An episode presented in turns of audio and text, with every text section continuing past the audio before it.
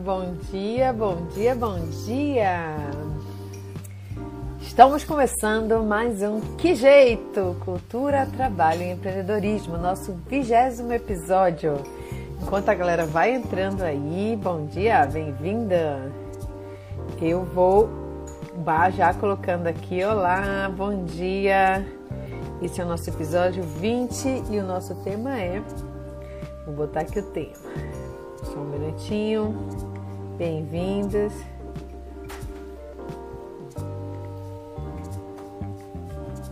Bom, bom dia.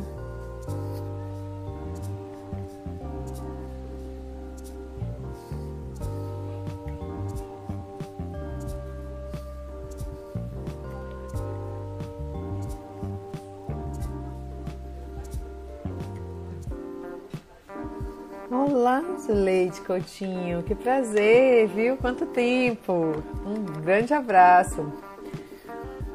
Olá, já vi aqui então, tá chegando aqui nossos parceiros. Quem vai estar com a gente hoje aqui no programa? O Anderson, a Kel, quer dizer, entrou Revolution Rag. Que massa esse projeto, viu, gente? Achei muito bacana. Mestre Caroço, prazer! Que bom, mestre! Seja bem-vindo!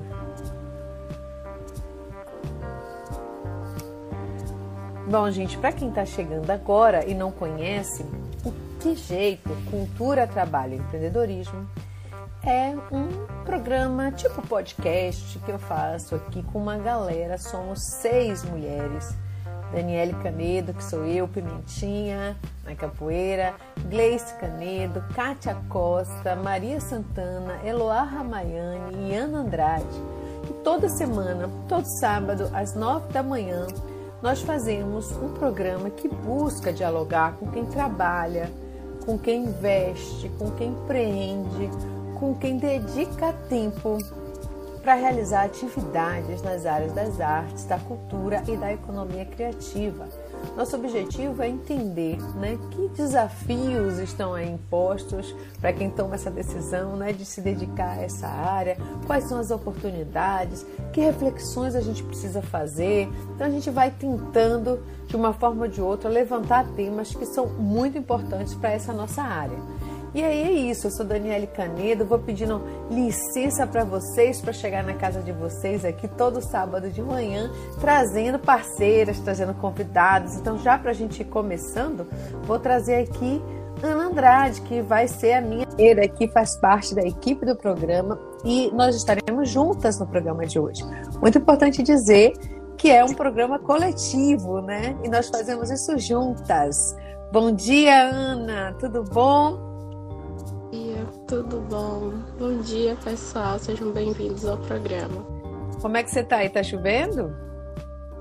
Não, tá até sol hoje. Então tá bom o tempo, né? Que onde eu tô tá meio chuvosozinho, viu? Ah. Bom dia, pessoal. Sejam bem-vindos. É, Ana, esse é o nosso vigésimo episódio. E aí, a gente vai começar com um é, é, um quadro que a gente tem aqui, pessoal, toda semana nós fazemos um quadro que se chama Antes que a gente se esqueça. Antes que a gente se esqueça, lembra pra gente o seguinte: durante a semana, cada semana, tem muita coisa acontecendo, muitas notícias, né, muitas coisas relevantes. Nós temos uma tendência, às vezes, a passar por tanta coisa, né? E vai passando, tem coisas que a gente se esquece, tem coisa que a gente já não lembra porque vem outra porrada por cima, né, mas, né, Ana? Então a gente chama atenção aqui para alguns pontos que aconteceram na semana e que nós achamos fundamental ressaltar. E a Ana selecionou algumas notícias essa semana que ela considera que são relevantes para a gente refletir neste sábado. Conta aí para a gente, Ana. Bom, vamos começar. Quem não foi bombardeado com a notícia sobre o CNPq, né? Do nada apareceu uma notícia daquela que foram é, após as inúmeras tentativas de acesso à plataforma Lattes realizadas por, por professores e pesquisadores no Brasil inteiro, na terça-feira, 27, o Conselho Nacional de Desenvolvimento Científico e, Te e Tecnológico informou que a plataforma estava fora do ar porque o servidor do CNPq queimou e não havia backup na plataforma Lattes, não sendo possível ainda dimensionar a quantidade de dados que foram perdidos. Em seguida, saiu a notícia que foi concluída a transferência do backup dos dados da plataforma para o novo equipamento, garantindo a, a integridade de todas as informações. Ainda bem, porque ficamos, né?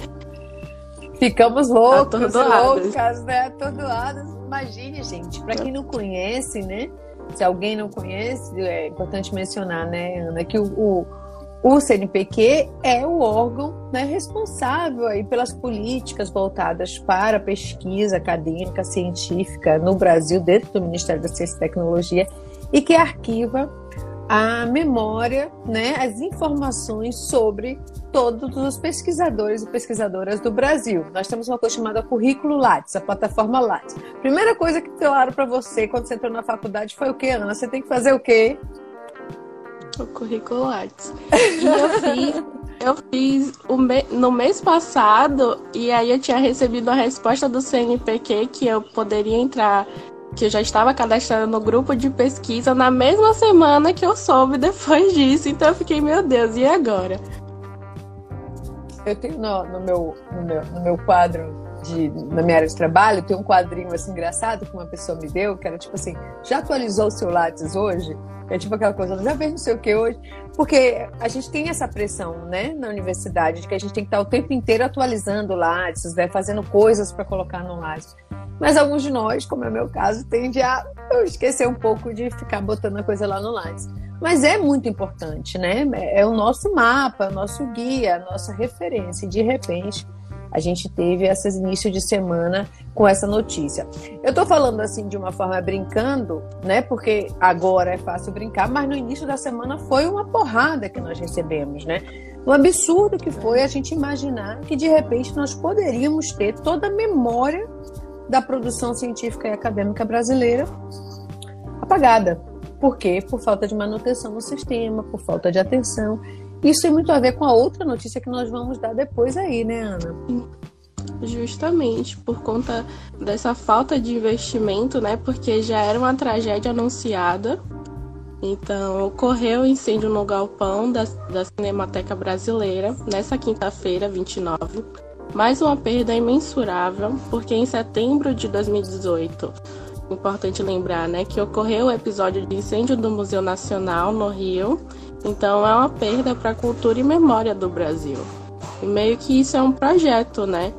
Porque todos todos esses acontecimentos foram por falta desse investimento. Que é importante a manutenção desses equipamentos de grande assim, são realmente mensuráveis assim, o que significa para nós brasileiros. Muito bom, Ana, isso aí. Eu confesso a vocês que eu fiquei amargurada com isso. Porque é o que todo mundo falou, que você falou, né? O problema do CNPq, a gente não tinha noção que isso seria possível, porque a princípio, né, o CNPq tem uma estrutura muito forte. A gente, todo mundo imaginava que estava tudo certo acontecendo lá. No caso da Cinemateca, foi uma tragédia anunciada. Por quê? Porque todo mundo sabia e falava disso há muito tempo.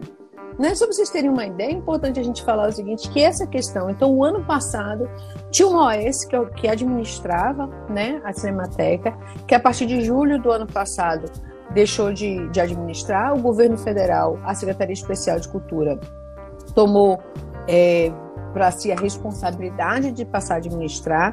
A, a, a Cinemateca ficou sem vários funcionários, Pouco tempo depois, o, o Ministério Público processou o governo federal, processou a União por descaso com a Cinemateca. Esse processo foi retirado em maio de 2021, porque o governo federal se comprometeu a dar atenção. E é interessante essa história de que há nove dias foi feita uma audiência pública reforçando de que a situação estava em estado de calamidade e que um incêndio era iminente. Aí a gente se pergunta assim, que de país é esse que a gente vive? Né? Que que é isso, né, Ana? Enquanto Porque... a estátua de Borba Gato vai receber, né, o financiamento de um empresário. E aí a Cinemateca, eu tenho certeza, né, de que não vai receber. Justiça para Galo, né? Bom a gente falar também disso, né, Ana? Muito bom você lembrar disso também. Perfeito, da gente ver o que, que a gente dá valor nesse país no momento. Né? A gente vê a nossa história, o nosso museu, a memória da ciência brasileira e a nossa memória do audiovisual brasileiro, da nossa história, das nossas imagens, de tudo. De repente sendo colocado assim as cinzas, um apagão da nossa memória, dos nossos arquivos, dos nossos documentos, por puro descaso. Olha, é de uma de, de, de, Ah, eu fico muito nervosa com isso, muito nervosa mesmo, porque eu tentei começar hoje aqui assim um pouco mais tranquila, para ver se a gente não, não, não começava o programa com um clima mais pesado, mas assim, não podemos mais aceitar que os poderes públicos brasileiros fechem os olhos para o que está acontecendo no governo federal. Nós entendemos que vivendo no, vivemos né, no, num Estado de, democrático de direito, dividido em três poderes: o, o legislativo, o executivo e o judiciário. Isso nós temos na Constituição Federal Brasileira, que é a nossa Carta Magna, toda a recomendação, né, que diz lá, recomendação não, a legislação, que exige que o Estado tome conta da nossa memória se essa memória está sendo descuidada por esse governo federal, pelo executivo, é preciso que o judiciário, é preciso que o legislativo tome tendência, tome a frente, que faça, tome as devidas providências previstas em várias legislações para interditar essa situação, para impedir que esse projeto político, essa política cultural deles continue sendo bem é, sucedida. Porque, né, Ana, a gente tem falado muito disso, né? Desde o ano do semestre passado, a gente falou bastante disso em sala de aula, inclusive. É uma política cultural. Não podemos esquecer disso. Eles sabem o que eles estão fazendo. Eles decidiram apagar a memória do brasileiro. Eles estão orquestrados estrategicamente para executar uma guerra contra a cultura, contra o conhecimento. E estão sendo bem-sucedidos em relação a isso, porque nós não temos qualquer outra estrutura política de poder que interaja com isso e impeça.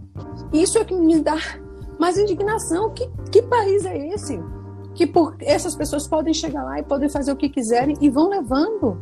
Então, assim, chega, chega, chegou o momento que nós precisamos, de fato, discutir isso em uma outra perspectiva. Nós precisamos entender que a política cultural desse governo federal está acabando com a nossa memória, está promovendo um apagão. E nós não podemos permitir isso, porque isso é inconstitucional. Quer comentar ainda alguma coisa sobre isso, Ana? Eu, eu nem, nem tenho mais palavras, porque realmente é só indignação. É. Mas a gente tem também, no final dessa semana, sei vocês que estão aí com a gente, né? Que é um descaso total com o campo da pesquisa no Brasil. Kátia Costa colocou aqui, né? Todo mundo que está aqui com a gente. É, o mestre Garrote também falou que parabéns pelos esclarecimentos nesse tema. Bom, enfim, né? A gente fica muito aborrecido. Eu acho que vale muito a pena todo mundo conhecer um pouco essa história do, da tragédia anunciada da Cinemateca Brasileira e entender que não foi um acidente. Né? Não foi um acidente porque é como aquela história, né? Uma mãe um pai, um cuidador, uma cuidadora, quando vê que a criança vai se machucar, não fica ali dizendo, ó, oh, se você ficar aí, você vai se machucar. Né? Você vai e pega e tira do lugar e evita que o acidente aconteça, porque você está vendo que esse acidente vai acontecer. Estava previsto a situação da Semateca. E eles deixaram acontecer. Kátia botou aqui, nos juntamos essa indignação com a pesquisa e com a cultura. Precisamos, viu? Precisamos. Meu bem, mas nós, não só de tristezas e de sustos, vivemos essa semana, nós vivemos também de alegrias. Conta aí pra gente. É, a ginasta Rebeca Andrade conquista a primeira medalha feminina individual geral do Brasil na ginástica artística em Olimpíadas que é, é um setor que, que também passa por, por essa questão de falta de investimento, né? Mas que ainda assim nos traz grande alegria, como os outros. O que, que você sentiu, assim, né, quando você viu lá a Rebeca ganhando? A gente também teve a, a Raíssa outro dia, muitas outras mulheres e também mulheres negras, né? Você, para você, que é bem mais jovem do que eu. Raíssa, que é nordestina, tipo né? E que é, estava numa competição de nova, né? Que é o skate. E que é muito significativo, porque novas gerações terão essa representatividade, né? E a, a Rebeca também é uma grande representatividade para todas nós. A gente viu como a Daiane ficou emocionada após saber, né, da, do ganho da medalha. E realmente é muito significativo, assim, para todas nós corremos atrás do nosso sonho. A Simone Biles também deu uma, uma mensagem importante, né? Que ela é ginasta também, ela deu, trouxe uma mensagem importante que é a nossa saúde mental.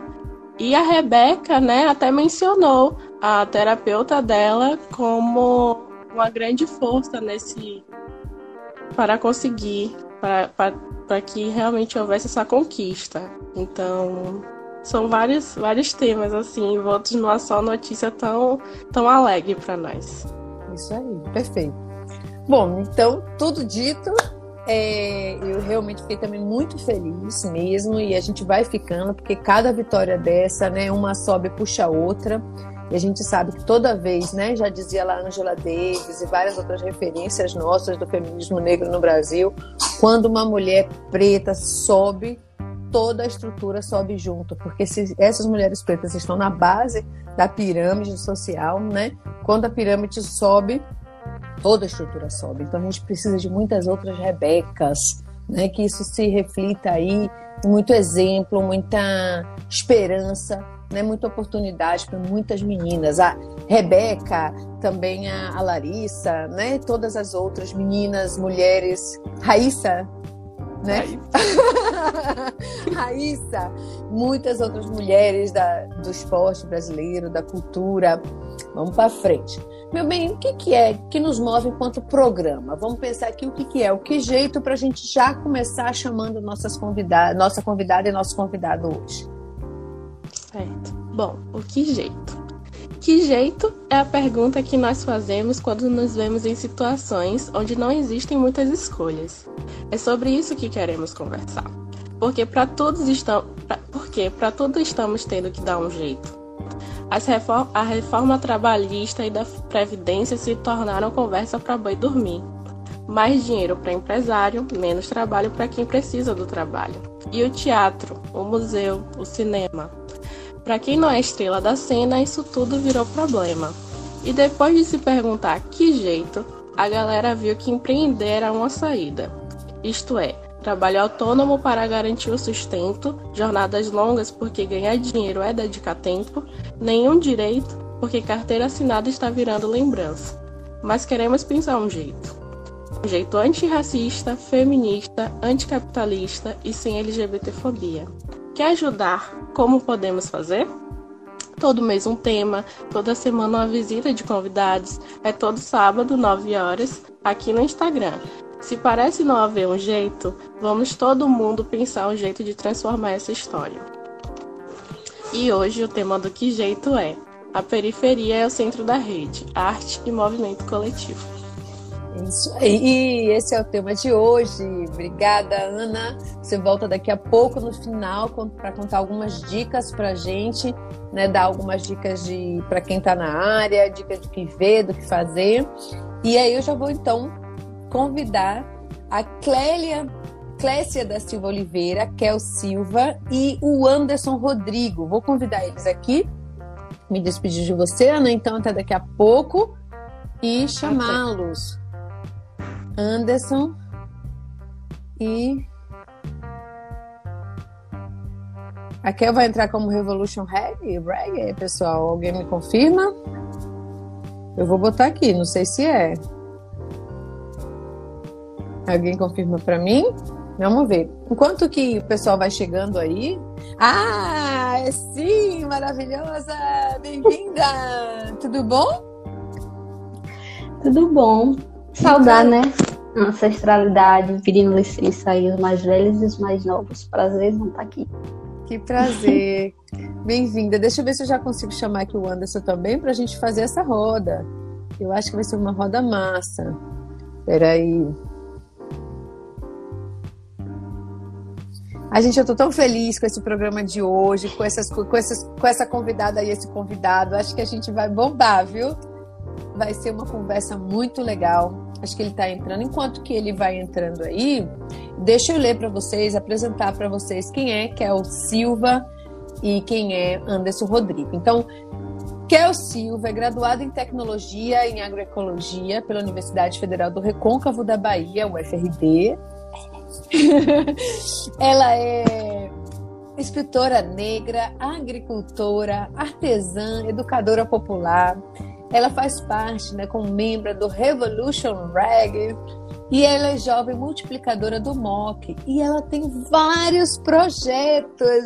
Cada projeto lindo. Aquele projeto de vocês do da contação de histórias ali, dos causos, que coisa incrível. Então você vai contar pra gente um pouquinho dessas coisas que você tem criado por aí. E nosso outro convidado, que vai chegar daqui a pouco, deixa eu ver agora, vou convidar de novo, que eu acho que deve ter tido algum probleminha. Peraí. Ó, ele tá aqui. Será? Olha, Kel, poetisa sertaneja retada, maravilha. Olá! Olá. Bem-vindo, Anderson, tudo bom? Obrigado, tudo bem. Pronto, ó, deixa eu só ler aqui que já falaram aqui, ó. Kel, poetisa sertaneja retada, maravilhinda, viva a juventude da luta, viva, viva sim. E deixa eu apresentar para vocês também quem é Anderson Rodrigo, coreógrafo, produtor, gestor em dança, iluminador, multi também, né? Multiartista, multitarefa. Ele é formado em dança pela Escola de Dança da FUNSEB. Ele integrou o corpo de baile da Orquestra Popular da Bahia, sob a direção musical de Emília Biancardi. Sabe, Emília, grande referência para nós mulheres da capoeira, ela é muito importante, né? Direção coreográfica de Carlos Moraes. Em 2002, ele assumiu a direção do projeto Sexta Cênica. É idealizador do projeto Abriu Dança na Bahia. Membro do coletivo Dançando Nossas Matrizes, co-idealizador do projeto Sexta do Aluno, Tabuleiro da Dança. Desde 1999 é diretor coreógrafo do Átomos Companhia de Dança. Gente, se eu for falar tudo, esse povo não para. Tem muita coisa rolando. Bem-vindos, bem-vinda. Tudo bem aí com vocês? Conta pra gente começar só de onde é que vocês estão falando. Primeiro começando aqui com o Kel, depois com o Anderson. Estão, estão de onde hoje? Conceição do Coité, território do Cisal, semiárido. Bem-vindo. E você, Anderson? Então, eu tô, fal... eu tô falando de Tinga, né? Região metropolitana, mas eu atuo sempre em Salvador e Tinga nesses dois locais, né? Salvador e região metropolitana. Ótimo, que bom. Nós vamos fazer uma, algumas conversas aqui, sempre nós três, né? Então não tem muita. É uma roda de conversa, a gente pode voltar, ir, avançar. Um quiser falar do que o outro falou, pode chamar de novo. Não tem muita regra, não. A gente pode ficar bem à vontade. Faz de conta que a gente está junto num bate-papo bem informal. Mas eu queria começar pedindo a vocês para se apresentarem, porque tem muitas pessoas aqui que não tiveram oportunidade ainda, como eu, de ir lá, stalkear e fuçar tudo e conhecer tanta coisa massa que vocês andam fazendo. Então, começando aqui por, quê? por Kel, né? Conta pra gente um pouco, assim, da sua história e dos projetos que você é, tem feito. Lembrando do nosso tema, né? O nosso tema hoje é a periferia no centro, arte e movimento coletivo. Então, quem é o Silva, né, nessa perspectiva, né, de pensar a periferia no centro, pensar a arte e os movimentos coletivos? Bom dia, né, a todos, todas e todes. É, eu sou graduada em Tecnologia em Agroecologia, que é um curso vindo do movimento social, né, a partir do PRONERA, que é o Programa Nacional de Educação da Reforma Agrária. Então, foi um curso é, muito importante para mim, né, e sou é, coordenadora do núcleo de mulheres e, jo e, jovens do Revolution. Né? Eu sou uma mulher rural, né, que vive numa comunidade rural agricultura e que tive a arte atravessada na minha existência para pensar, né, minha, toda a minha vida, né. É, foi a partir de um projeto do MOC chamado Baú de Leitura, né, que eram encontros com crianças que eu me encontrei dentro do teatro, me encontrei dentro da poesia, e depois disso conheci o Revolution Reg, né? E hoje a gente faz esse diálogo, né, de periferia rural, periferia urbana, né? A gente tenta trazer essa discussão pra, de unidade, né, de entender que tem muita coisa que atravessa nas as juventudes rurais e as juventudes das periferias urbanas, né? Então, enquanto Revolution, é, a gente vem fazendo esse diálogo aí de construção de unidade dessas narrativas, né? É, eu sou produtora cultural, estou é, aí num processo junto com a galera jovem para montar uma produtora, né? A gente é, do ano passado para cá a gente já conseguiu produzir um filme, um documentário, um videoclipe. Então quem quiser conhecer, pesquisa aí Faia Produções, arroba Faia Produções, né? Que é um projeto que se consolidou a partir de, de editais Faia é Produções. Faia? Faia é F-A-I? F-Y-A. F-Y-A. Ponto Produções.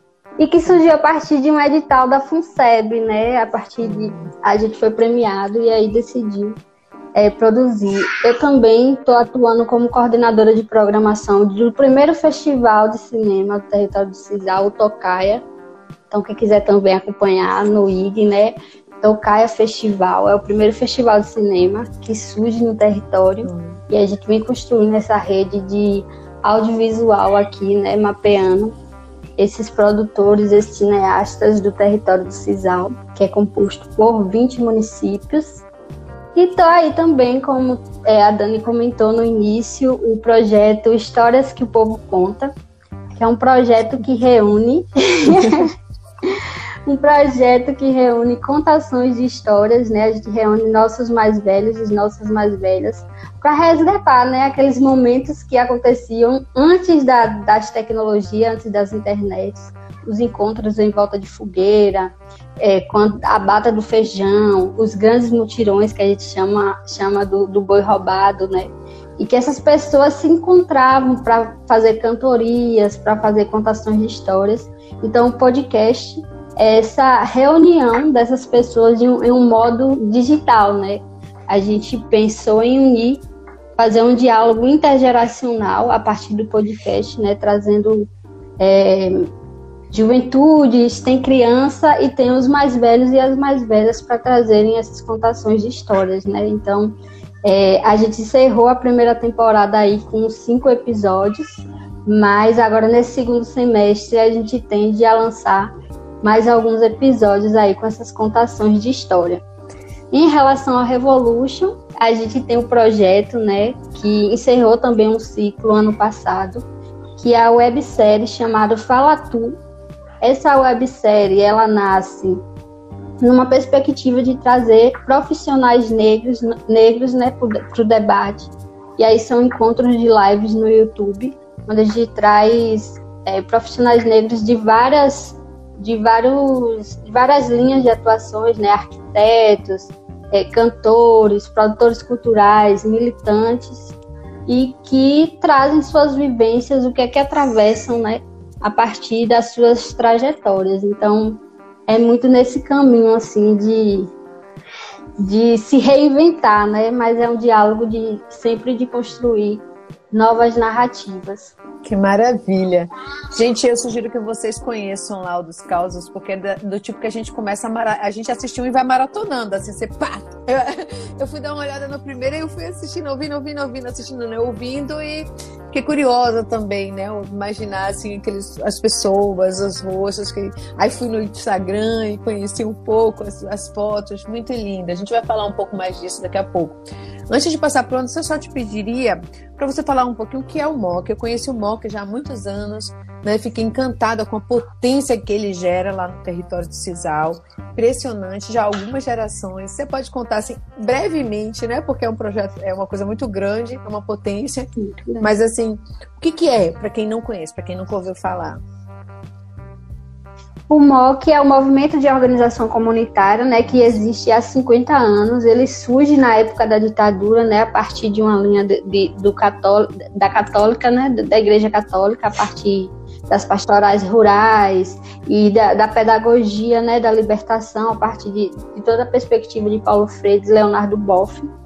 E aí ele vem atuando a partir de uma perspectiva de sertão justo, né? Atua como um parceiro é, nos territórios de identidade Portal do Sertão, Bacia do Jacuípe, território do Cisal, mas se expande aí para outros territórios ao longo da sua história. Então, a, surge né, com, com, vários contextos aqui no, no território. O MOC se for, fortaleceu na década de 90 com um debate sobre a erradicação do trabalho infantil, o programa PET, né, que era o programa de erradicação do trabalho infantil, onde tinha o baú de leitura que eu mencionei no início, né, onde as crianças podiam estudar em tempo integral e não precisavam ir para os trabalhos do CISAL, né? Como é que é o território do CISAL, então tinha um histórico muito grande de exploração, tem um histórico de exploração, mas exploração de crianças no, no, no, no primeiro beneficiamento do CISAL, né?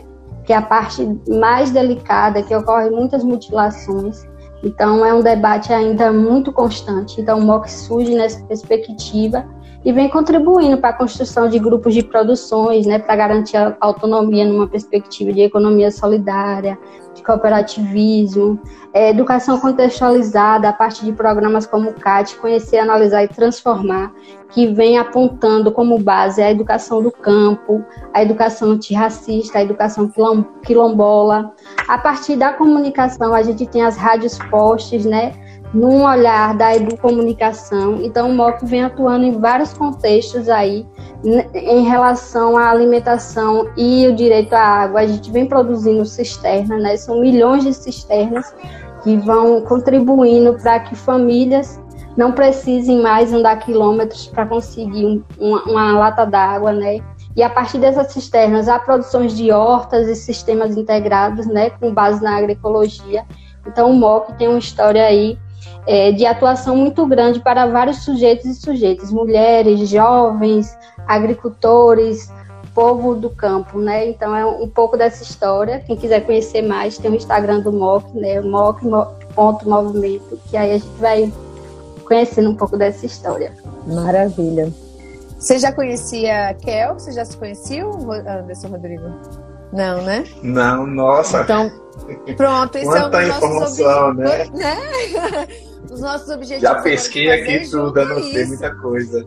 Pois é, a gente poder ter oportunidade de, conectar também, né? Sim, a gente sim. ter essa oportunidade de se ver. Então, agora que a gente já conhece um pouquinho melhor Kel, se apresente aí para ela também te conhecer um pouquinho mais. Conta pra, pra gente, para todo mundo que está assistindo, por onde você tem andado, o que é que você tem feito aí também, quem é você na fila do pão. no que concerne aí, né? A gente pensar essa centralidade das periferias e da arte dos movimentos coletivos. Então, meu nome é Anderson. É, bom dia a todos, todos e todas, em primeiro lugar. Pedir licença aos mais velhos, informar os mais novos. É, meu nome é Anderson Rodrigo, né? Eu sou um artista da dança, tive minha, minha, minha, minha, primeira qualificação em dança e esse entendimento de profissional lá na época da, da, das lambadas baianas. Né? Tinha um grupo de lambada na ilha de Taparica. Então a gente começou com uma, uma grande diversão, uma atividade ocupacional, né? Eram vários jovens que estavam ali, enfim, naquele, naquele trânsito todo. E aí começou a se juntar e começou a brincar e a coisa foi ficando séria em determinado momento. Enfim, e depois disso eu venho morar em Sal... eu venho para Salvador, né? Quer dizer, eu morava em Salvador, fui para ilha com minha mãe por conta de um recorte, essas questões familiares todas, assim, a separa de meu pai, enfim. Aí depois eu volto para Salvador. E aqui em Salvador eu começo a, a, a frequentar o, o projeto Viver com Arte. Foi onde eu tive a minha primeira assim, qualificação profissional em dança. Né? E daí eu comecei a produzir muitas e muitas coisas. Um desses projetos era um projeto sexta cênica, que porque assim, é um recorte, é uma coisa específica muito do artista da dança, né? Ele sempre é um gestor, entendeu? Então ele tem, sempre tem que pensar nessa gestão para os outros e para si mesmo. Então a gente acha que é, é uma coisa muito peculiar do artista da dança. Então dentro disso a gente está sempre pensando na gestão, até porque a gente tem essas lacunas tanto de, de público, de incentivo, de política cultural, de, de, dessas relações todas, dessa, dessa dificuldade em vamos dizer assim, dessa dificuldade, não é nem dificuldade, mas dessa, dessa barreira que a gente encontra na articulação é, entendeu?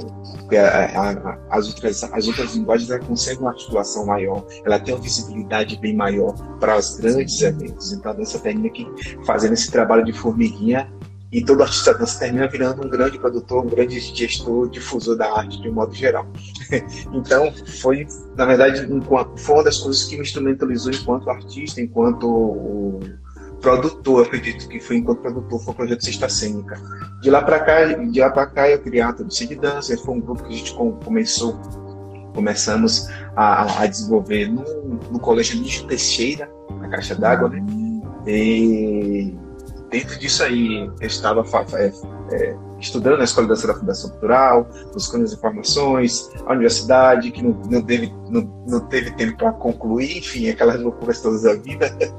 E dentre outros, outros projetos que são muito interessantes, que a gente busca essa descentralização da visibilidade, da difusão e da produção em dança, que é um projeto Sexta Semi, é um projeto Tabuleiro da Dança, que é um projeto muito importante para Salvador Região Metropolitana, que é o objetivo a gente pegar um teatro, entendeu? Negociar com o teatro, oferecer toda a estrutura para que os grupos possam vir se apresentar. E eles não precisam se preocupar com o iluminador, o sonoplasta, a divulgação, o linóleo para o palco. Nem todo grupo artístico tem essa logística. Então a gente cria o projeto é, Tabuleiro da Dança com esse objetivo, né? Entendeu? Eu, Jorge Silva e Matias Santiago. Então os três criaram esse projeto com esse objetivo, né? Que é essa ideia do hum. tabuleiro, né? A iguarias da dança, a diversidade da, da Bahia da Dança, da dança baiana, e oferece esse palco com toda a estrutura, com todo o zelo, com toda a, produção, entendeu? Com toda a pompa que, né, que, que os artistas merecem, entendeu? Todos eles, especificamente os artistas de periferia que não conseguem, às vezes, às vezes em, em algumas regiões, não tem esses projetos, não tem esses espaços, essa iniciativa. A gente sabe que produzir é difícil, produzir é difícil. A gente consegue até a produtora se organizar enquanto grupo, mas produzir hoje é complicado. A gente sabe muito bem disso. E esse é um dos projetos. O outro, o outro o projeto, o Tabuleiro é, abriu Dança na Bahia, que a gente também, sempre com esse foco na descentralização da produção, da visibilidade para a dança, que a gente tenta levar essa produção de dança nesse mês celebrativo com a ideia de, de, de, de, ter uma ação que é para além do mês celebrativo, que é o mês de abril. A gente ficava muito em, assim, nos indagando, assim, pô, mas só acontece em abril, com o mês da dança, mas os profissionais da dança, eles sobrevivem, eles estão dançando, os grupos estão ensaiando durante o ano todo. Então a gente pega esse abril, né, o abril com um, de abrir novas possibilidades, pegando esse apelo do mês comemorativo da dança e levando isso durante o ano todo. E a gente criava essas conexões. O objetivo do projeto era realizar a, as ações e as mostras nas regiões, entendeu? Então, realizou em Jequié, em Valença, entendeu? Então, não só, não, não só um projeto que não só acontecesse com essa, essa celebração para a dança na capital, em Salvador, que geralmente é o, que, o, o que é mais comum, entendeu? Até por uma questão de logística, uma questão de escolha também, mas assim, fizemos outra escolha e fazer essa articulação com esse, com, com esse projeto. E hoje, hoje as coisas estão um pouco paradas, né, por conta dos projetos, por conta dessa pandemia louca, por conta dessa, dessa, desse atentado à cultura, à educação e à memória do povo brasileiro. Esse atentado começou lá em 2016. Vamos, vamos ter atenção que foi um, um, projeto, esse é um projeto, não uma crise, um projeto que começou em 2016. Infelizmente, está dando certo. Infelizmente. Então a gente está tá, tá dentro dessa, desse resultado todo, desse projeto contra no atentado à cultura, educação e memória do povo brasileiro, a gente, hoje eu estou trabalhando um pouco de forma remota, né? Entendeu? Com, com, com, a companhia. Talvez a gente retorne agora. E também cabeçando um projeto que é, é a Fala da Dança. Entendeu? Que são, assim, a gente está Estou tentando escolher algumas figuras da dança para poder falar sobre a dança, sobre a sua convivência, como é o seu. É um, seria um doc, tipo, quase seria um documentário sobre, sobre a fala da dança, essa, essa, de uma forma até mais informal também, mas para dar visibilidade a essas falas, né?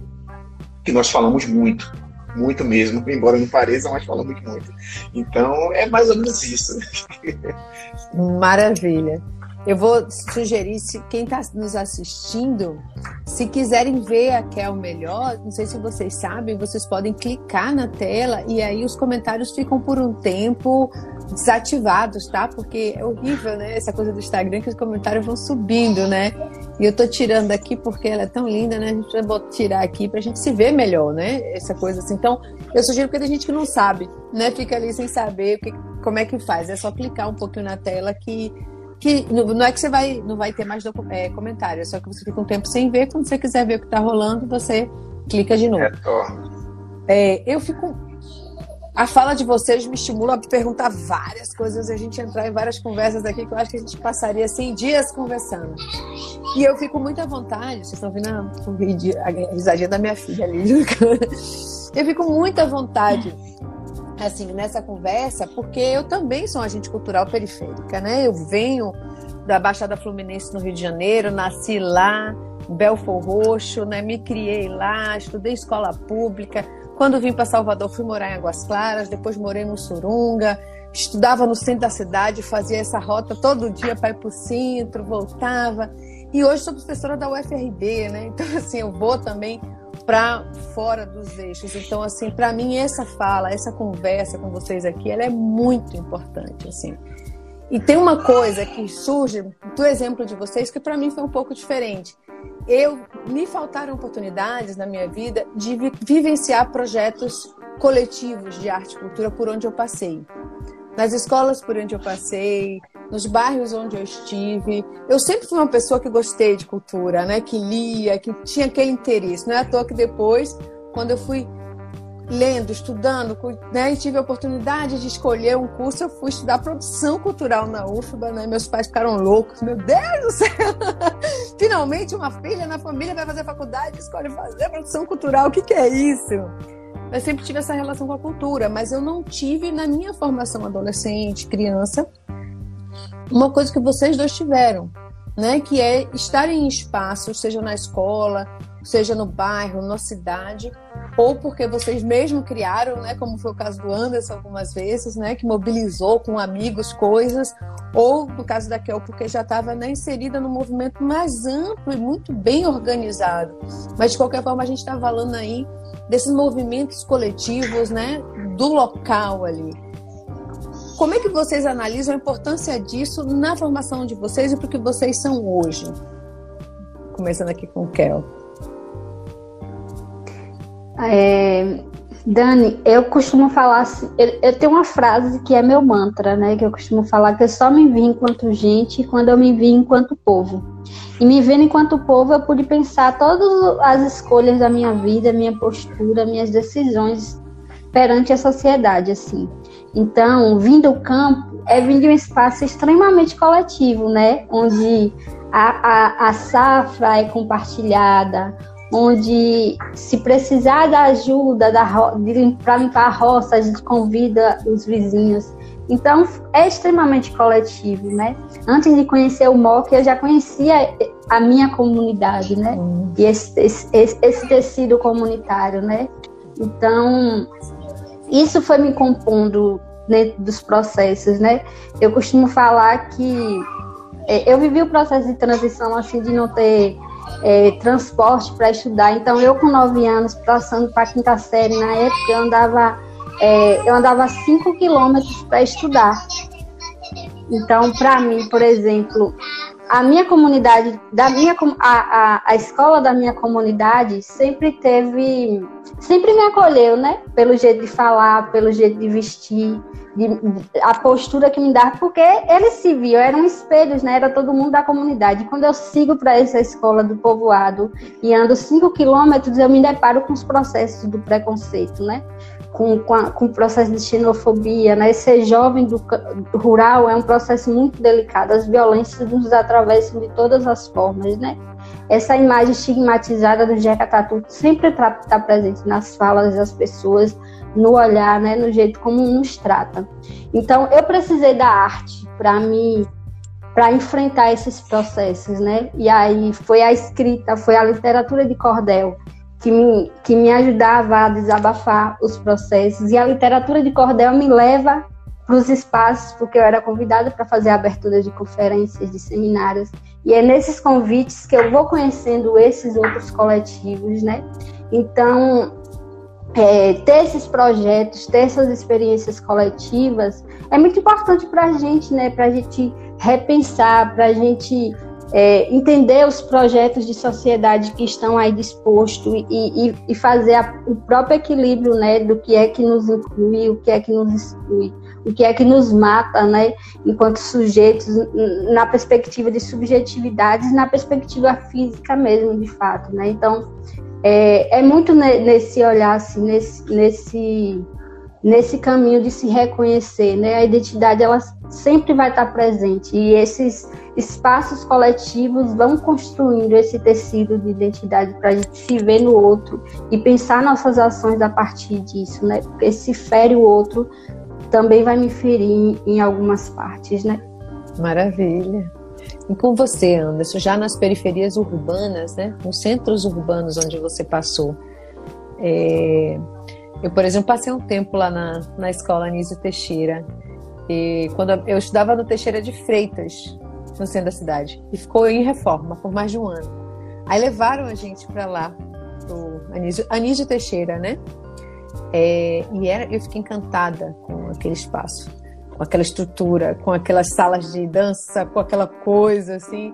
Mas a gente não usou nada. A gente chegou lá, ficou um tempo, depois voltou para nossa escola. É você contando isso, né? O quanto você, você mobilizou e você se articulou a partir da, das suas vivências.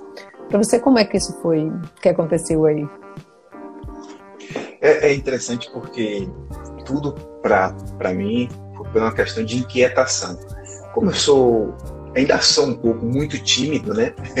geralmente, eu, eu, eu, eu, eu, é? geralmente eu, eu, tenho uma, eu tenho uma frase que eu fazia, eu só sei, eu só sei falar dançando entendeu? Eu, fui, eu sou virginiano, uma pessoa muito tímida, então a dança me ajudou a ficar a, a ficar desinibido, a perder muita vergonha e tudo mais. Então a dança foi, foi me ajudando quanto a isso, para não precisar fazer terapia, mas tudo bem. Então eu fui muito essa necessidade de meter o pé na porta, vamos dizer assim, né? E precisar invadir, precisar invadir, ocupar, na verdade, invasão, ocupação.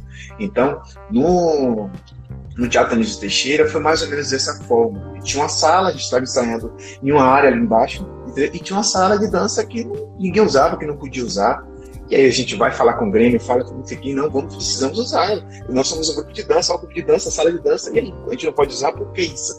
Enfim, tem uma pessoa muito, muito, assim, grandiosa, né? Com a visão, que foi Siri Brasil, que ele foi até a diretora do, do a escola na época, conversou, tentou dialogar, conseguiu a liberação do espaço, e aí começou a usar o auditório, que tinha um auditório lá e não estava sendo usado, e com negociação com o Grêmio, enfim. E, enfim, e ajudou muito. E eu acho que na, na minha vida, assim, é, não, não que tenha sido uma coisa que eu vou dizer que foi maravilhosa, que graças a Deus que isso aconteceu, mas não que, vamos dizer assim, que foi uma coisa ruim, mas que eu não tinha outra alternativa se não fosse me juntar com meus pares. Entendeu? Então, tipo assim, não, eu preciso de acompanhar é coisa coletiva. Então eu tive que juntar com meus pais para poder começar a pesquisar, a se fazer e dizer do corpo, né? Para, parafraseando Jussara 70. E, e aí eu precisava assim, tá, a gente tem a companhia de dança, a gente conseguiu um espaço para ensaiar, a gente vai, vamos apresentar onde? Então, precisamos criar uma alternativa, um projeto de mostra, entendeu? Pra, pra, pra, de mostra artística, não só especificamente para dança, para também as pessoas ficarem falando que a gente está fazendo porque a gente, porque a gente é, é da dança, então vamos fazer só para dança. Já começava a autocrítica disso aí, nessa preocupação em pensar no coletivo, em resolver o problema de todos, não só no nosso no momento. Então foi quando a gente começou a encabeçar o projeto Cista Cênica, que foi, uma, foi idealizado por Paco Gomes, Entendeu? Paco Gomes foi a pessoa que idealizou o projeto Estacente, que, é que acontecia no espaço céu da escola de dança. Era a última sala, a gente subia vários lances de escada, por isso que a gente apelidou como espaço céu, que é para chegar lá é... era complicado. Entendeu? Então foi, foi muito foi muito nessa assim, foi muito nessa necessidade entendeu? É assim, a partir da, da, da, minha necessidade, mas pensando no coletivo, entendeu? Fazendo essa autocrítica, né? Assim, não, é, a gente tem uma companhia, a gente precisa apresentar é, a gente não tem como apresentar, não temos logística, vamos criar um projeto para oferecer essa logística para a gente. Ah, mas vamos fazer para todo mundo então, porque assim como eu, tem muita gente também que me ajudou, que está junto com a gente, tem muita gente que está aqui no grupo, que tem outros grupos que estão com outros recortes de dificuldades, então vamos ver de que forma a gente pode a gente pode, vamos dizer assim, a gente pode criar essa, essa alternativa. Então, essa relação do, do, do da, da coletividade, né? Da, da, na verdade, é, é, a necessidade de fazer. Se existe uma questão, existe em dança, existe, existe essa necessidade de fazer. E a gente faz, independente de ter a grana, de ter a experiência, entendeu? De ter o apoio. Então, a gente cria a experiência, entendeu? A gente cria alternativa sem grana, entendeu? E a gente vai se apoiando um no outro, um no outro. Entendeu? Até porque assim, a gente tem muita essa. A minha relação também vem muito dessa, dessa coletividade, desse entendimento, vem muito da minha base familiar, né? Da convivência com, com minha mãe entendeu? e meu pai, e meu padrasto, na ilha. Morava na ilha, assim, é o primeiro pedaço de, vamos dizer assim, pedaço de terra que a gente conseguiu para poder construir foi de sapê, foi de barro. Então a gente tinha que ir para o mato para arrancar a madeira, para arrancar a forquilha, com, a, com, com, os amigos do meu padrasto. Depois voltava para poder escolher o barro, para fazer uma sapê, para poder tapar. Então era um trabalho coletivo de vida. Então a gente. acho que eu herdei muito isso, essa, essa, essa, essa estratégia de resolver as questões, de resolver os problemas. Então acho que, que essa, acho que foi, foi essa necessidade, né? as minhas necessidades e, e, a falta de alternativa. Não tinha outra alternativa se não fosse olhar para o coletivo, se não fosse conviver com o coletivo. Porque, gente, quem, pensa no coletivo é que não tem grana. Então, acho que isso é inerente. Porque, assim, se eu tivesse grana, fazer o quê? Tá ótimo, vou, quem, quem, vou contratar alguém, vou fazer alguém, vou fazer aquilo ali, mas que não tem grana, vai precisar do coletivo. E isso é inerente, você não tem outra alternativa, entendeu? Você busca logo, é, é o que é, é, é automático, né? É por isso que eu digo assim, nossa revolução ela é periférica, perifer é, é, é, marginal, marginal de quem vive à margem de toda essa relação, né? Entendeu? De quem vive à margem. Por isso assim, tem uma coisa que eu escrevi aqui também que é o artista, ele não é central. A arte ela é periférica, porque ela é feita de pessoas que estão em todos os lugares. Por mais que você diga assim, ah, tem uma pessoa que está nesse, vamos dizer assim, ideologicamente, nesse centro, entendeu? É, que está sempre num grande quadro de de, de apoio, de captação de recurso. Só que a arte dela acontece com a mão de obra, com o serviço, da, da galera que está na da comunidade, que está nos seus bairros, que está nas suas periferias, que está nas suas loucuras. Se você for pegar um projeto hoje, o mais bem apoiado, o mais bem financiado, e você vê esse recorte dele, você tem uma pessoa ou duas no centro, seja o que for, ou um produtor às vezes, por muitas vezes tem essa, essa centralização né? Que, e, e enquanto artista, a gente, a gente, os artistas da dança buscam muito isso, né? É, tirar o, a produção, a arte, de modo geral, dos artistas, dos grandes produtores. Que isso foi uma, foi uma iniciativa, teve uma iniciativa, foi o pontapé inicial de Márcio Meirelles, quando ele foi secretário de Cultura. Então, ele que teve essa iniciativa de criar o, o, os, os editais portugueses, essa coisa toda, para que os artistas eles pudessem escrever os seus projetos não, ficar só, não ficarem só nas asas dos grandes produtores. Nada contra os grandes produtores, eles continuam fazendo produção dele, só que eu, que não tinha essa logística, não queria, entendeu? Que não, não tinha como assim, ah, um projeto foi aprovado de 50 mil, eu tenho que dar 10 mil para um grande produtor, que é o direito deles, podendo contratar mais pessoas. Então ele teve essa, essa iniciativa de, de tirar, entendeu? De dar mais autonomia de produção para o artista, para os fazedores. Então, a coisa foi mais, é, é, mais ou menos dessa forma, né? Tem uma coisa que é interessante, que é bacana no, no no projeto Tabuleiro da Dança, que teve um período que a gente começou a entender que teve uma, uma dificuldade muito grande, que alguns artistas eles não estavam conseguindo ter grana para vir se apresentar no centro. Olha que loucura, não tinha no, no, no centro assim. O teatro, é, é, o teatro a gente realiza o, a, o tabuleiro da dança no, no Pelourinho, no Sesc Senac, que foi nosso apoiador, no, no, no, no no, no, Teatro do Liceu, que a gente ocupou durante um período, e no, no Espaço Xisto Bahia, que também passamos pela gestão de, de Costa, como foi coordenadora do Espaço Xisto.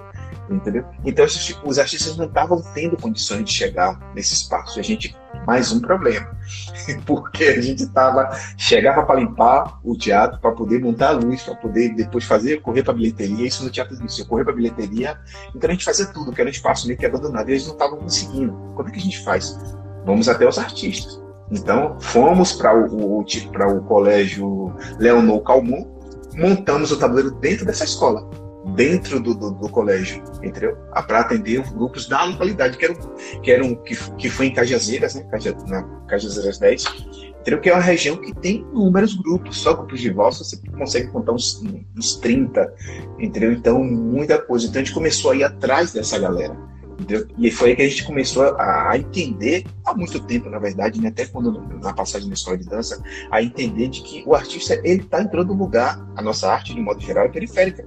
Até porque a gente fala, entendeu? A gente fala do que a gente tem no corpo, da, da do nosso recorte, de modo geral. Entendeu? E aí a gente, por muitas vezes, até a gente fica alimentando essa ideia do centralismo com a dança, com a arte, né? Tá, tá no, no grande centro, às vezes o grande centro também por conta de uma estratégia às vezes é um espaço legal que alguém sai da faculdade, que sai do curso, que sai do, do, de, um outro, de um outro trabalho. Eu gosto assim de dizer que é um outro trabalho mesmo, que a gente faz também é trabalho, sai de outro trabalho, de outro exercício, Sim. e vai para aquele lugar que é um, é um local estratégico para depois cada um seguir sua vida. É, entendeu? Então, assim, dentro dessa relação foi muita. Os lugares onde eu, onde eu transitei foi muito importante.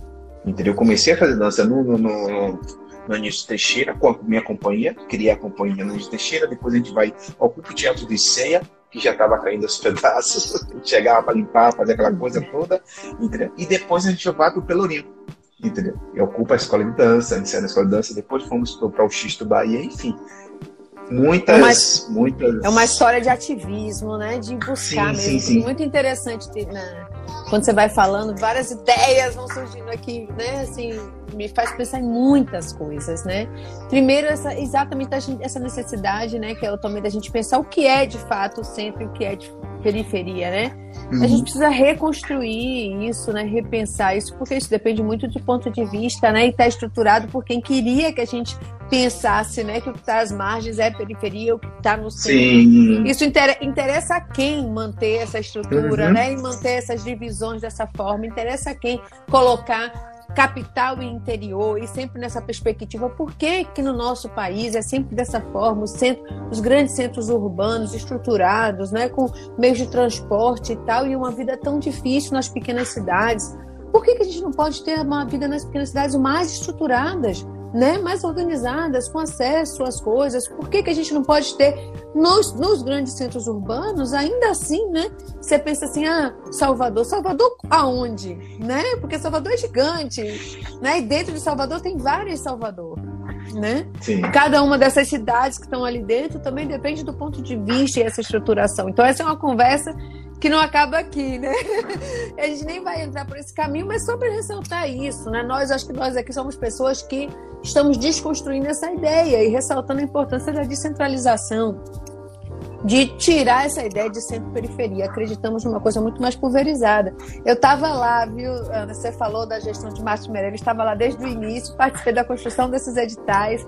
Então foi um momento assim, dos editais dos RTCs, dos representantes territoriais da cultura, das conferências de cultura, dos editais de ponto de cultura, rodei a Bahia toda fazendo isso, porque a gente acreditava que essa era a lógica, não existia outra lógica possível, né? A construção 90... da lei orgânica, né? Que pudemos 97%, participar. Pois é, 97% dos recursos do Fundo de Cultura são centralizados em Salvador. Errado. Hum. Tinha alguma coisa muito errada nisso. Então era preciso rever. Mas na fala de todos de vocês dois, vem, me vem aqui também uma, um dos conceitos que a gente tem trabalhado aqui com muita coragem, que é o conceito do empreendedorismo. E por que, que eu digo coragem? Porque na academia existe muita crítica a esse conceito, né? principalmente numa perspectiva mais progressista, uma perspectiva que a gente assume aqui, né? Uma perspectiva anticapitalista, uma perspectiva antirracista, sem LGBTfobia, como nós falamos no início. E esse tipo de termo, por exemplo, empreendedorismo, né, foi meio que cooptada aí pelo sistema capitalista para defender, inclusive, uma precarização das relações de trabalho, uma uberização da vida. Então, quando a gente bota aí no nome do programa, né, que jeito, cultura, trabalho, empreendedorismo, as pessoas falam assim, poxa, mas vocês estão defendendo isso né? E a gente vem falando o seguinte: sempre fomos empreendedores, né? Nossos pais e mães, nossos avós e avós, Sim. nossos bisavós e avós. Queria saber de vocês, o que, que vocês acham na perspectiva de vocês? O que é, como é que aparece na vida de vocês, se aparece, né? O que, que vocês acham, né? Ouvi-los opinião de vocês sobre esse termo empreendedorismo e como é que isso está inserido de repente no que vocês acreditam nessa perspectiva dos movimentos coletivos e periféricos. Começando aqui com o Kel de novo, né? Então, é, em 2012, 2013, eu participei de um processo de formação, né, que era um programa para jovens empreendedores rurais, com o objetivo da gente realizar projetos de vida baseado no conceito de empre empreendimento, né?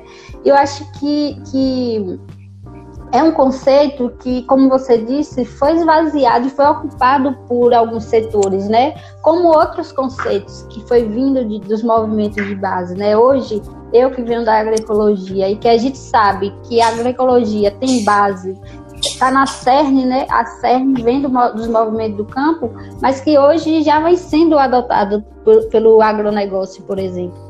A própria educação do campo. Mas como é que é construída essa educação do campo? Como é que é, que é construída essa agroecologia diante desse, desse projeto, né? Dos projetos deles, né? Então, acho que aconteceu com o empreendedorismo a mesma coisa que hoje vem acontecendo com esses conceitos e com essas construções, né? Da, dessas pessoas é, se apropriarem né, de construções dos movimentos, né, de, de, movimentos coletivos, mas que a gente ainda vive com esse conflito, né? Eu, eu venho acompanhando muito esse, esse conflito de que usa ou não empreendedorismo. Como é que a gente usa? A gente vai, vai usar a economia criativa? Como é que a gente, quais são os conceitos que a gente pretende, pretende adotar? Porque criou um rancinho, né, é. do, do próprio conceito, né? Mas é, eu, eu, acredito que partindo da essência do que se, de como surgiu a, a, o, todo o processo, todo o movimento, eu acho que o que vale é muito mais esse olhar, né, de, de, de quem é que está empre, empreendendo, né, né quem está fortalecendo os empreendimentos. Porque, por exemplo, partindo do cooperativismo, a gente surgiu vários empreendimentos solidários. Então, como é que a gente é, ignora, né? Ignora esses processos. Eu acho que é perceber o contexto. Porque é, eu acho que é, é a principal base para a gente perceber de que empreendedorismo a gente está falando e de quem a gente está falando a partir desse empreender, né? Mas o conflito ele está aí, né? Para a gente ver como é que a gente se adequa, como é que a gente se reconhece dentro dessa, dessa lógica e dessa narrativa.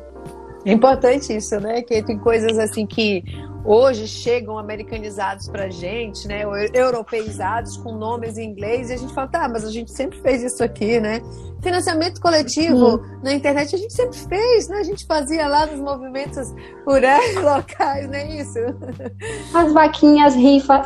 Aí vem, né, é, na, na economia colaborativa, P2P, né? De pessoa para pessoa que, né? Vamos lá, mas são tecnologias sociais, né, que a gente sempre usou. Então, se a gente olhar para nossa base, como você falou, tem tecnologias ali que a gente pode sim reproduzir. O que, que você acha, Anderson? Nossa, isso é, é, é louco essas coisas que eu nunca entendi muito bem.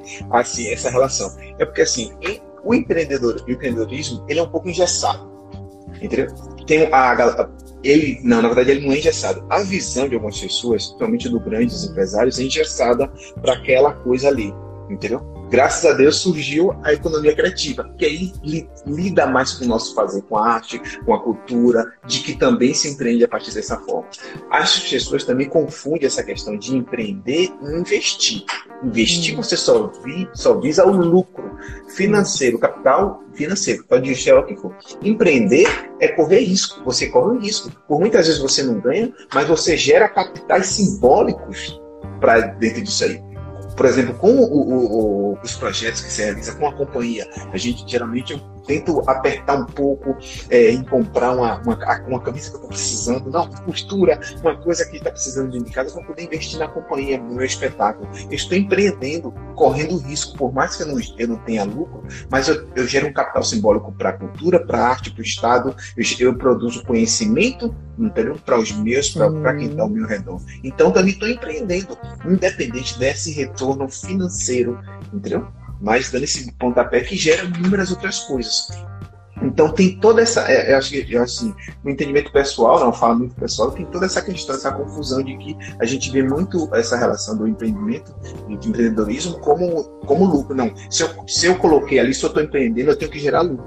Às vezes não, tem essa questão de, de, do risco e tem a questão do recorte de, de empreender, que é você aplicar a sua, a sua forma, o seu fazer, entendeu? E em arte a gente sempre fez isso se fosse, se a gente for olhar etimologicamente a questão da palavra e a sua tradução, que empreende é o artista.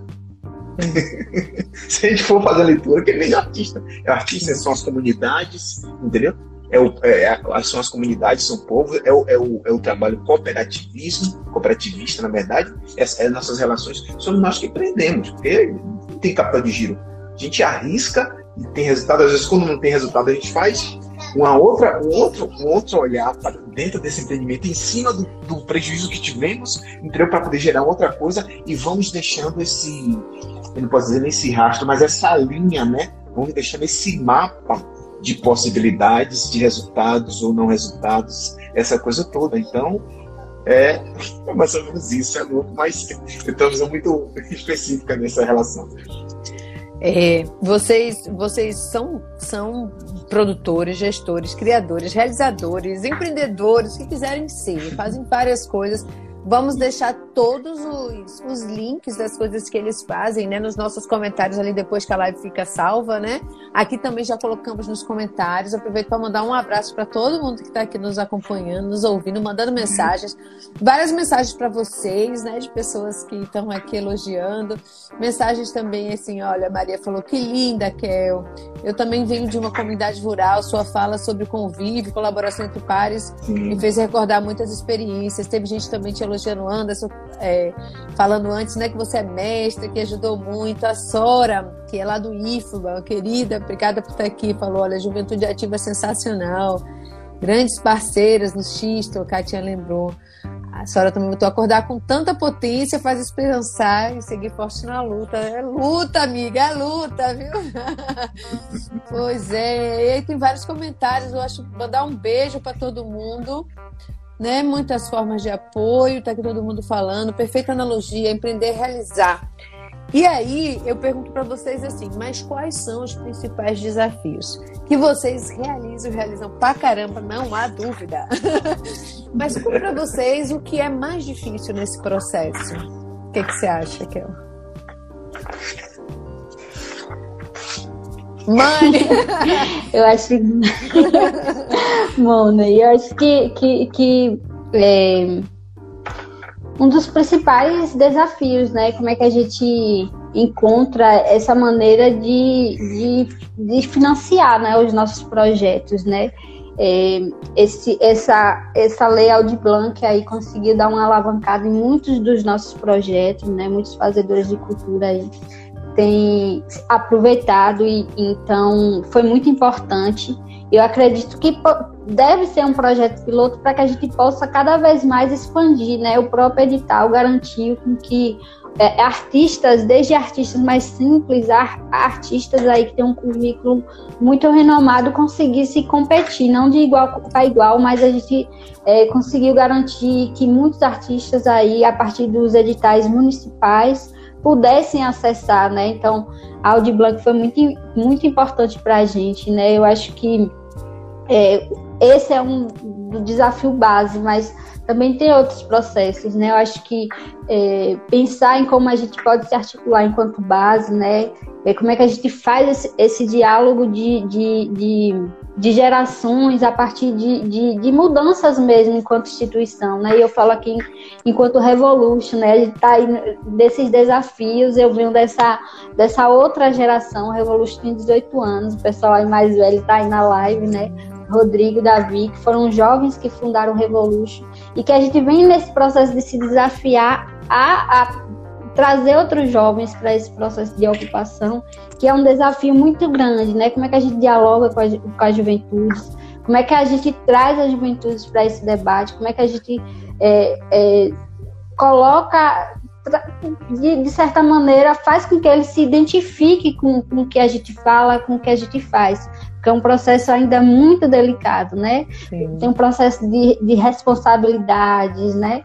Quem, quem tá aí na gestão de projeto sabe as noites, as noites sem dormir, como é que a gente vai costurando para que para ver os projetos de fato se materializando, né? Então é um desafio muito grande a gente conseguir é, dar continuidade, né, com, com, renovação de público, com renovação de quem de, de quem está lá na, na, parte da coordenação mesmo de fato.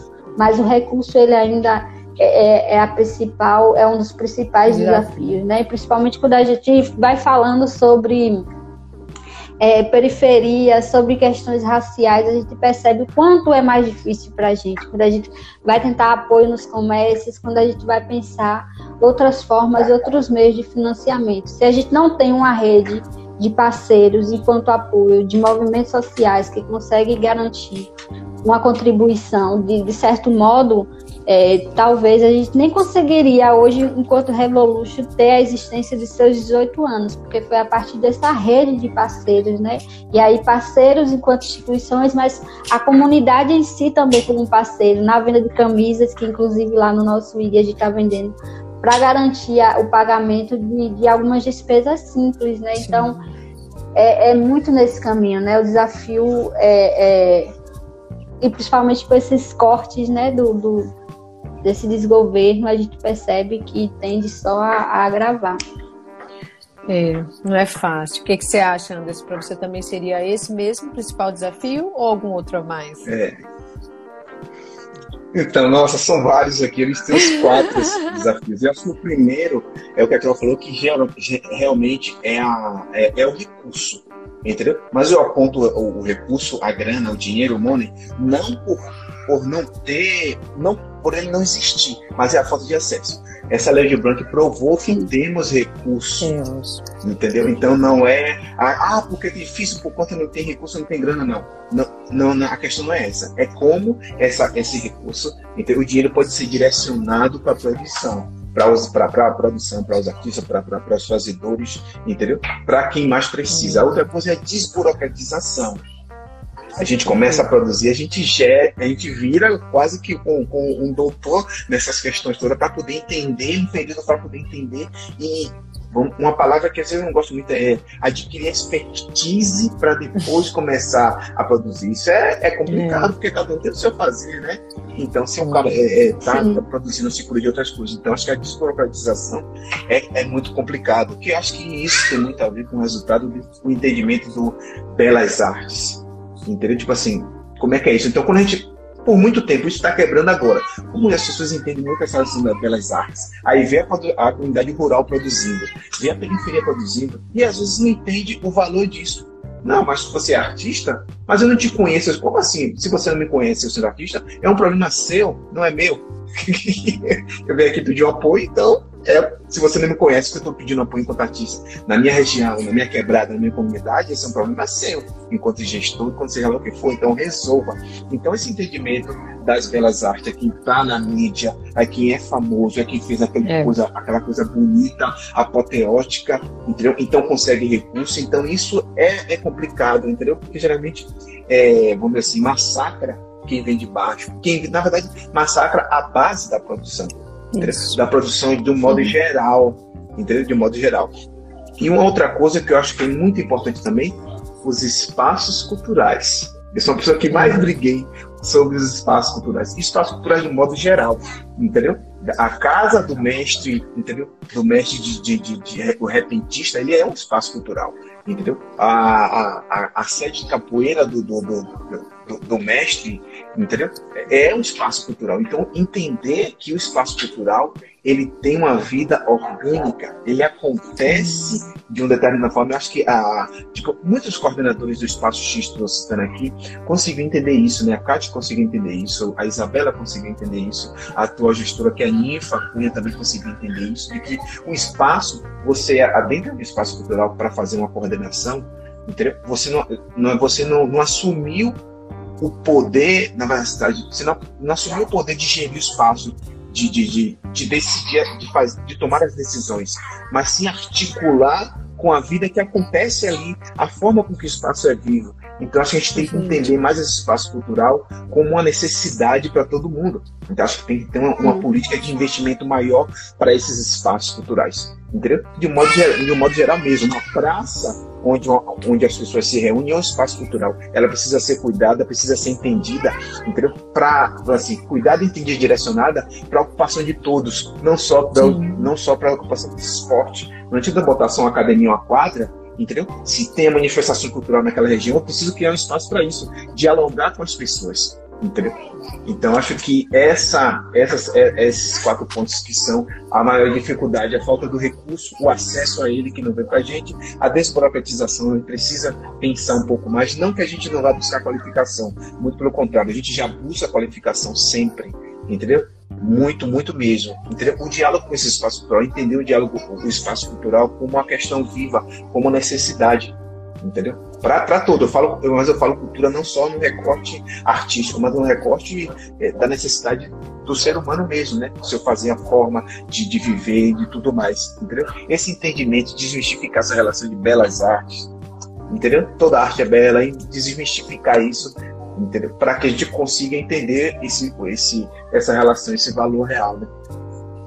É, eu, eu acho muito Desculpa. E só concluindo, não, tudo bem. E só concluindo, teve assim, acho que realmente a gente entendeu que essa, essa lei de Blanc, ela prova que é possível desburocratizar. Então, Sim. são várias questões, várias pegadinhas que eu vou começar a usar aqui. Se é possível desburocratizar, é, é possível ter recurso. Tem recurso para se utilizar. A própria, a própria Fundação Cultural, né, o governo do Estado da Bahia, também teve o lançamento dos seus editais antes da Lei de Blanc, que foi o, o calendário, calendário das, artes, das artes, que né? foi bem, foi bem mais localizado, bem mais direto, mais é. eficiente e outra coisa, com orçamento muito, e você tamanho, percebe, né? com orçamento curtinho, entendeu? Mas você percebeu o quanto o quanto de diversidade, pluralidade você pode é. ver, entendeu? Nesses editais. Então, assim, nessa, nessa chamada pública, né? De uma forma mais simples e ninguém, assim, que geralmente às vezes é o medo do cumprimento, ninguém deixou de fazer sua ação, todo mundo cumpriu, ninguém deu calote. Inclusive, Anderson,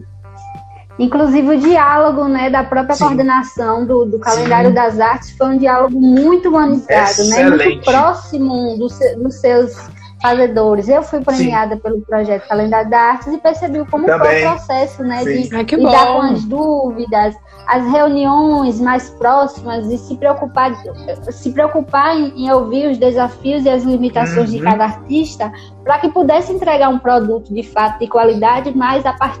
que dê conta também da, do que o artista poderia proporcionar. Né? Então foi um projeto muito muito humanizado, assim, um diálogo muito próximo com o artista e suas realidades, suas limitações. É, é bom destacar isso. E você vê que num momento tão difícil conseguimos, conseguiram fazer uma coisa tão boa. Então, em outros momentos, acho que pode melhorar, continuar com essa logística, né? É. E, e como, como a Dani falou, pensar no recurso, um investimento bem maior para que as pessoas possam ter assim, gerar mais emprego, né? Então, de fato, botar essa economia criativa para poder movimentar entendeu? A gente, a gente tem falado muito né, da Audi Blanc como esse espaço de experiência, né? Da mesma forma Sim. que ela foi um espaço de desafio, porque ela, ela chega, né, e os gestores públicos municipais talvez não estivessem preparados né, para esse montante de recursos chegando nessa estrutura é, da, da, distribuição fundo a fundo, né? Então foi um desafio para eles ali conseguirem executar em um prazo pequeno, com novos instrumentos normativos, criar um decreto local. E aí tinha toda uma questão ali de segurança jurídica, as procuradorias jurídicas dos municípios estavam muito em cima, né? Porque da mesma forma que a lei era um pouco aberta, o fato dela ser muito aberta deixou muitos municípios e estados muito inseguros. Então, alguns foram muito assim, rígidos, né? Não, não vamos arriscar nada, e já outros abriram muito. Então a gente tem falado assim, a gente lá no OBEC, nós vamos fazer uma pesquisa agora para tentar mapear no Brasil todo. O OBEC é o Observatório da Economia Criativa, né? Um grupo de pesquisa que, que eu faço parte. E a gente tem, vamos mapear para saber o que, que saiu de tendência à inovação a isso que você falou, né? Que, que a gente experimentou, o que, que a gente fez diferente para desburocratizar. Achei muito bom falar disso, para descentralizar os recursos, né? Para criar novas referências, já que esses órgãos não estavam tendo que se submeter à regulamentação que eles sempre têm. Né? Normalmente eles têm uma lei local e eles não podem, ah, não podemos inovar muito porque dependemos das leis aqui, não temos o que fazer. Dessa vez tinha, né? Dessa vez podiam ter escolhido. Então, o que, que escolheram? Nós vamos tentar mapear isso.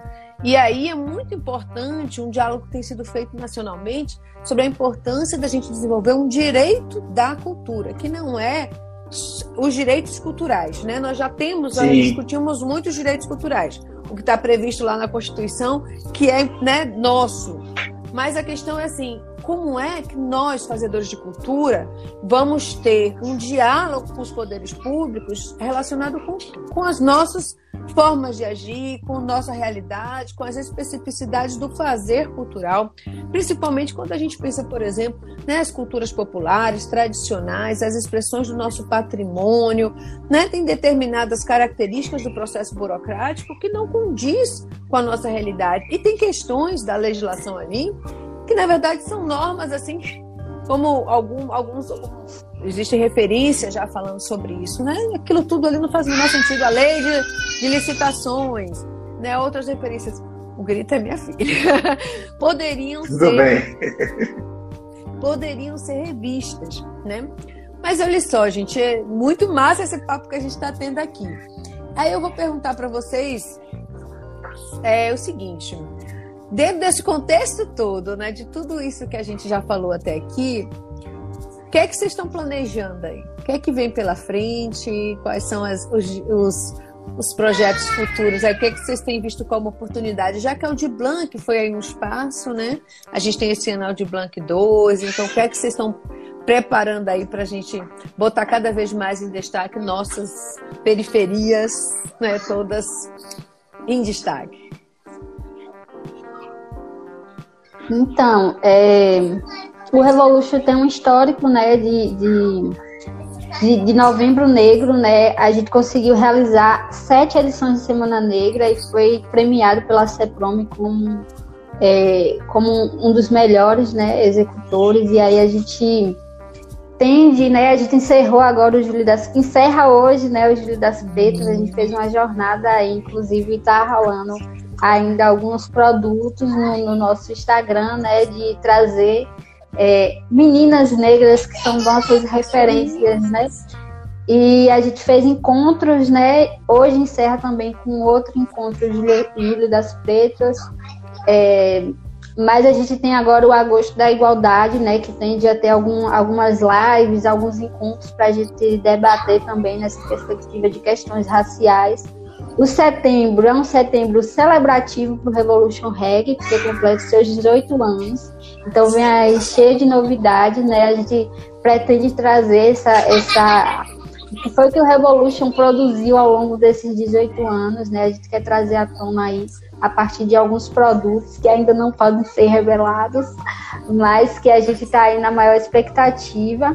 E aí encerra o ano do Revolution com esse processo da Semana Negra, né, o Novembro Negro, que aí a gente ainda está nesse processo de construção de como vai ser, levando em consideração que o ano passado não teve por conta da pandemia, né, já que a gente faz é, encontros itinerários nas comunidades. Durante uma semana a gente faz debates, shows culturais, é, mas esse ano a gente vai ver como é que a gente se adequa, né, mas é esse caminho assim de encontros, debates. É, pelo MOC, dia 12 de agosto, a gente tem uma live para tratar o Dia Internacional das Juventudes. Então a gente vem aí também construindo esses espaços para debater esses processos com as juventudes rurais, as juventudes urbanas, né, trazendo vários debates importantes a partir do coletivo do MOC. E é isso, né? Nos acompanhe nas redes aí, porque as novidades aparecerão. Aparecerão muitas. Sigam, sigam, sigam. Muitas. Anderson. Então, é, eu, na verdade, eu estou articulando a montagem do novo espetáculo. Vamos falar, vamos ter um recorte um pouco falando mais desse desse, vamos dizer assim, desse resultado todo, né, que a gente vivendo de pandemia, é, o momento político, é, político do, do, país, mas como isso gera outros resultados da gente. Não vamos falar especificamente da pandemia, da política, mas como isso nos afetou, vamos dizer assim, como isso nos afetou. Então, estão partindo para já para pesquisa dentro dessa, dentro dessa, desse recorte, né? Na montagem, acredito que vai lá para o final do ano, no próximo ano, vamos, vamos esperar. É, para além disso, a gente tem, o, tem o, o, lançamento da Fala da Dança, que acredito que vai ser em novembro, que são esses recortes com depoimentos de algumas pessoas, entendeu? De como é a sua, sua sobrevivência, o seu fazer, o seu empenho na dança, de como é essa relação, entendeu? Tudo, assim, na verdade, tudo voltado, pensado mais naquela coisa que, que a Dani fala, que você fala, né, Dani, ah, o meio da pirâmide, né? E tem o pé, você tem o topo, então, para quem está no meio da pirâmide é quem está nesse meio aqui precisando, é. que só tem que só tem essa atividade, não tem outra, só faz isso. Então pensando dentro dessa relação. Fora isso, a gente está tentando ainda vendo maneiras e meios de retomar os projetos, né? Tanto o tabuleiro da dança, a mostra tabuleiro da dança, o, o Abril Dança, que ele acontece em todo o território, na maioria dos territórios baianos, entendeu? Que ainda, ainda é uma incógnita quanto a isso, né? A gente ainda tem que esperar ver o que é que, se vai, o que, é que vai ter nessa lei de Blanc, entendeu? nas outras leis de amparo aos artistas, para poder a gente começar a propor coisas que sejam até um pouco mais é, não mais, mais arriscado, um pouco mais além do que a gente estava seguindo ainda os protocolos, porque a pandemia ainda não acabou. Precisamos ainda nos cuidar muito, não, muito mesmo. Não. É muito importante levar isso em consideração. A pandemia ainda conviveremos com a pandemia durante muito Sim, tempo, muito né? Muito tempo. Mas há um processo aí no final do ano de retomada econômica, principalmente, né? Sofreremos Sim. a pressão né, dessa necessidade de retomar todas as atividades Sim. econômicas. Então, teremos que conciliar né, essas duas coisas, nos cuidar, mas ao mesmo tempo reabrir espaços, né? Então, como fazer isso? Estou falando essa propaganda aproveitando seu gancho para dizer que no próximo bloco, que começa a partir da semana que vem, esse vai ser o tema do Que Jeito. Nós vamos passar Ótimo. um mês discutindo retomada cultural. Esse mês, né? Vocês estão aqui, a gente está fechando brilhantemente o bloco sobre redes e coletivos. Foi um bloco assim incrível, cada programa maravilhoso. E aí a gente começa no próximo sábado um todo um bloco sobre retomada. Eu vou pedir vocês para ficarem mais um pouquinho, que eu vou chamar a Ana para ela falar para a gente as dicas dessa semana. Enquanto que ela tiver, deixa eu só ver se ela aqui, pronto. Enquanto que ela estiver lendo as dicas que nós que ela já selecionou para trazer, eu queria sugerir que vocês pensassem. Oi, Ana, bem-vinda de volta. Eu pedi a vocês aí todo mundo para dar um sorrisão para na hora da foto eu botar, então. Pronto, que eu tiro lá a capa da live. É, enquanto que a Ana estiver lendo o que ela já selecionou para gente como dica, se vocês quiserem pensar aí em alguma coisa que vocês lembram que vocês querem dar também como dica, pode ser um, uma coisa que vai acontecer essa semana, pode ser um livro, pode ser uma dica de alguma coisa para assistir, o que vocês quiserem. A Landa vai falar as dela e depois eu passo para vocês dois também se despedirem e deixar aí alguma sugestão, alguma dica, alguma coisa para quem está nos ouvindo. Então, Ana, querida, bem-vinda de volta. Gostou do programa, Ana? Achou o quê? Gostei muito, nossos convidados são potência, assim, muito motivadores. E nossas falas incríveis, incríveis. As trajetórias também muito incríveis. Bom, vamos para as dicas. Estão abertas as inscrições do processo seletivo para o cadastro reserva de instrutor musical do Neogibá. Os projetos Neogibá Sem Fronteiras e Neogibá nas, nas escolas, que são programas estruturados de ensino e prática musicais coletivos. As inscrições são até o dia 8 de agosto. Temos também o projeto Cartografia do Cinema no Recôncavo. Cartografia do Cinema no Recôncavo é um projeto de pesquisa, catalogação e difusão dos filmes gravados no Recôncavo da Bahia. O site está bem interativo, então é bom vocês darem uma olhada. E esse projeto tem apoio financeiro da Lei Aldir Blanc, né? Por último, mas não menos importante, neste ano de 2021, a Universidade Federal do Recôncavo da Bahia completa 16 anos de existência. Em comemoração, está disponível em seu site um infográfico que apresenta os números de profissionais, cursos, programas, políticas estudantis e perfil dos discentes, alcançados pela instituição ao longo desses 16 anos que marcam sua implementação no Recôncavo Baiano. E é isso. Maravilha, querida Ana. Muito obrigada pelas dicas. Muito bom, hein, gente? Fiquem ligados aí então nessas oportunidades.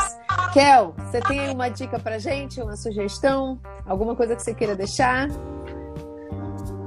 Eu vou deixar a dica das produções aí que a gente fez enquanto faia, né? O videoclipe Pretologia, que inclusive um dos artistas que participaram, o Raul, tá aí assistindo a live, né? Só pesquisar no YouTube, Pretologia, que aí tem o videoclipe das nossas produções. Também tem o documentário Hip Hop Itarundi, que é um pouco da discussão do hip hop numa comunidade rural, né, numa comunidade ribeirinha.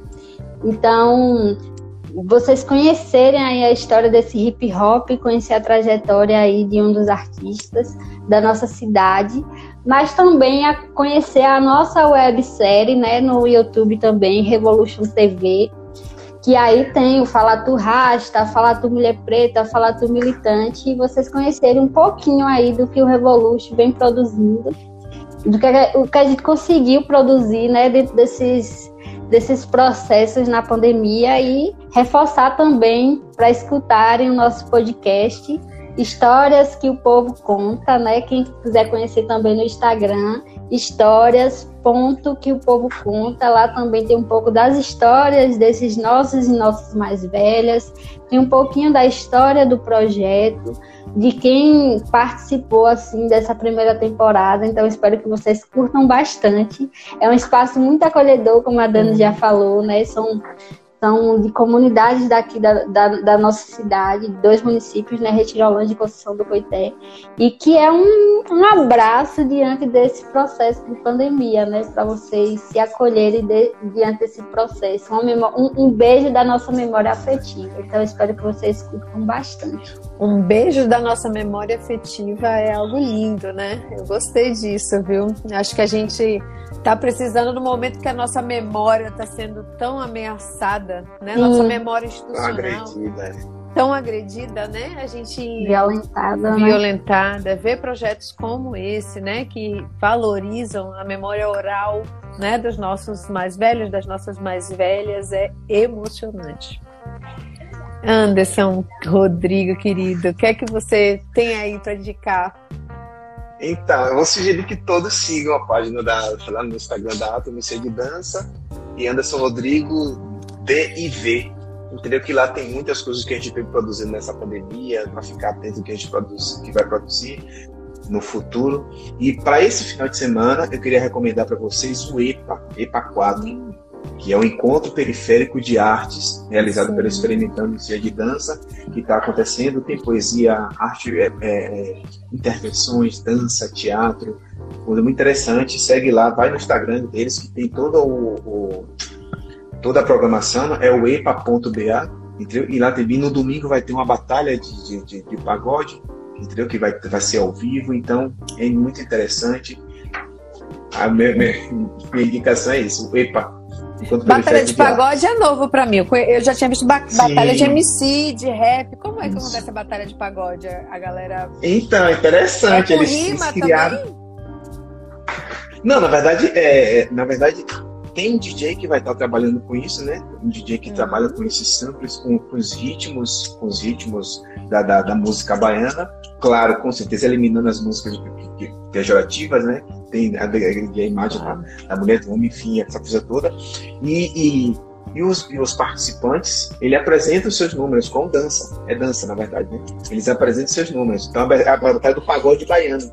Então, a questão Entendi. da da dança, porque se tem o entendimento de que o pagode baiano, ele ganhou essa ascensão por causa da dança, do corpo, o movimento, a sinuosidade, não só a música, Sim. não foi sozinho, não foi uma coisa separada, uma coisa junta. Então, é um recorte específico para a dança, para o, o, swing, esse recorte todo. Então acho que é interessante. Eu sugiro que vocês entrem lá no Instagram para ver mais como é que eles como é que eles organizam e pensam essa batalha. É legal. Maravilha, né? Acho que nessa, a gente termina essa semana, né? Lembrando da Rebeca levando para as Olimpíadas lá, né? O baile de favela e lembrando para a gente da importância das nossas músicas periféricas, dos nossos ritmos e da gente vencer todos os tipos de preconceitos. Gente, queria muito uhum. agradecer a vocês. Foi um programa lindo, que delícia. Muito obrigada. Gratidão, gratidão. Gente, que massa.